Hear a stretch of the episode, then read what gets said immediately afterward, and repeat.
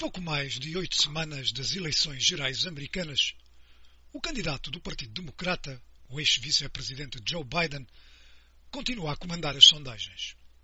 O cômputo geral das sondagens indica uma vantagem de 7,1% de Biden sobre Donald Trump, enquanto nos estados considerados vitais para a vitória no colégio eleitoral, essa vantagem é de 3,2% na média em todos esses estados. A margem de erro é de 3%, pelo que a vantagem de Biden nesses estados é ainda considerada como nada podendo garantir, se é que podemos confiar nas sondagens.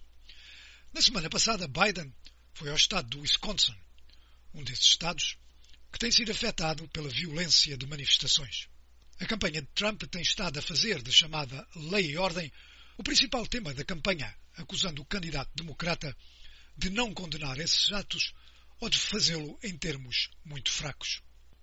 No estado do Wisconsin, a média de vantagem de Biden é de 5%, mas Kimberly Strassel, do Wall Street Journal, disse que a ida de Biden a esse estado reflete esses receios que o tema de lei e ordem possa afetar a sua campanha. You change strategy, it means that you are worried in some way.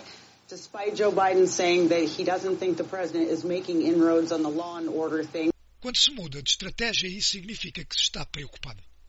Apesar de Joe Biden afirmar que o presidente não está a ganhar vantagem na questão da lei e ordem, o facto de ele estar lá fora a combater isso demonstra que os democratas estão preocupados. The fact that he's out there doing it suggests that Democrats are worried.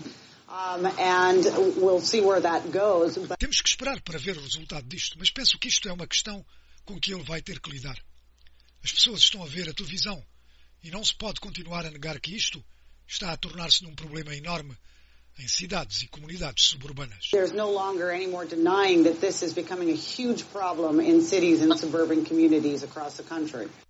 Eram palavras de Kimberly Strassel do Wall Street Journal a falar à cadeia de televisão Fox. Anthony Van Jones, um comentarista da cadeia de televisão CNN, que apoia o Partido Democrata, concorda. The longer we talk about violence and unrest and how he's uh, handling it or not handling it, it's all advantage Trump. Por quanto mais tempo falarmos de violência ou distúrbios, ou sobre o modo como Biden está a lidar com isso, ou a não lidar com isso, é tudo vantagem para Trump. Por outras palavras, a campanha vai bem para Donald Trump porque não estamos a falar da devastação económica que as pessoas atravessam ou da pandemia. Eu penso que chegou a altura de reconhecer que estamos numa situação muito perigosa se quisermos ver uma mudança em novembro. I think it's time for us to uh, recognize we, we are in a very perilous situation uh, if you want to see a change in November. The question is how are Democrats and progressives going to deal with the edges of violence in our own movement? A questão é saber como é que os democratas e os progressistas vão lidar com a violência nas margens do nosso movimento? Eu penso que Joe Biden pode começar a movimentar-se nessa direção. Precisamos de uma moratória nacional nestas manifestações noturnas. Isto serviria para separar as manifestações produtivas, que uniram todo o mundo, de algumas outras manifestações que não são úteis. From some of these other demonstrations that are just not as useful, there are things that Joe Biden and other progressives can do that can begin to push down on the violence in our movement. Há coisas que Joe Biden e outros progressistas podem fazer. Têm que começar a repudiar a violência no nosso movimento e depois mudar a discussão para a questão de pessoas que estão na verdade a sofrer. Houve até agora umas duas centenas de negócios que foram afetados por fogo posto por manifestantes. Há milhares que foram destruídos pela má gestão da epidemia do coronavírus. Temos que sair desta discussão sobre os distúrbios e começar a falar de novo sobre os milhões de pessoas que estão a sofrer por causa da economia seguida por Trump e da sua má gestão da epidemia. And back to the conversation around the, the, the literally millions of people who are suffering from the, the Trump economy and the mishandling of the virus. Eram palavras de Van Jones, comentarista ligado ao Partido Democrata. Ele estava a falar à cadeia de televisão CNN. Mas o que é que as sondagens e esta discussão indicam na verdade?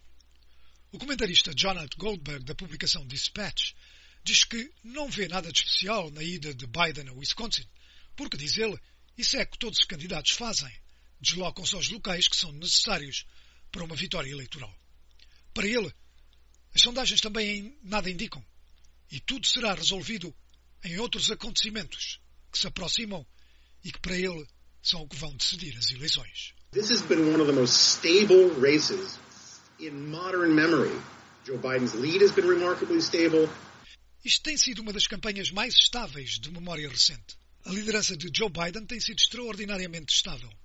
A base de apoio de Donald Trump tem sido extraordinariamente estável.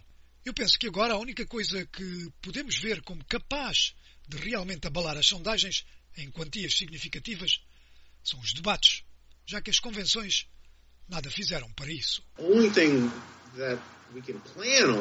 Really shaking the numbers in a significant way are the debates, the conventions didn't do it. Palavras de Jonathan Goldberg, da publicação Dispatch. Ele estava a falar à cadeia de televisão Fox. Para já estão previstos três debates entre Trump e Biden. O primeiro a 29 de setembro, o segundo a 15 de outubro e o terceiro sete dias depois, a 22 de outubro. As eleições são a 3 de novembro.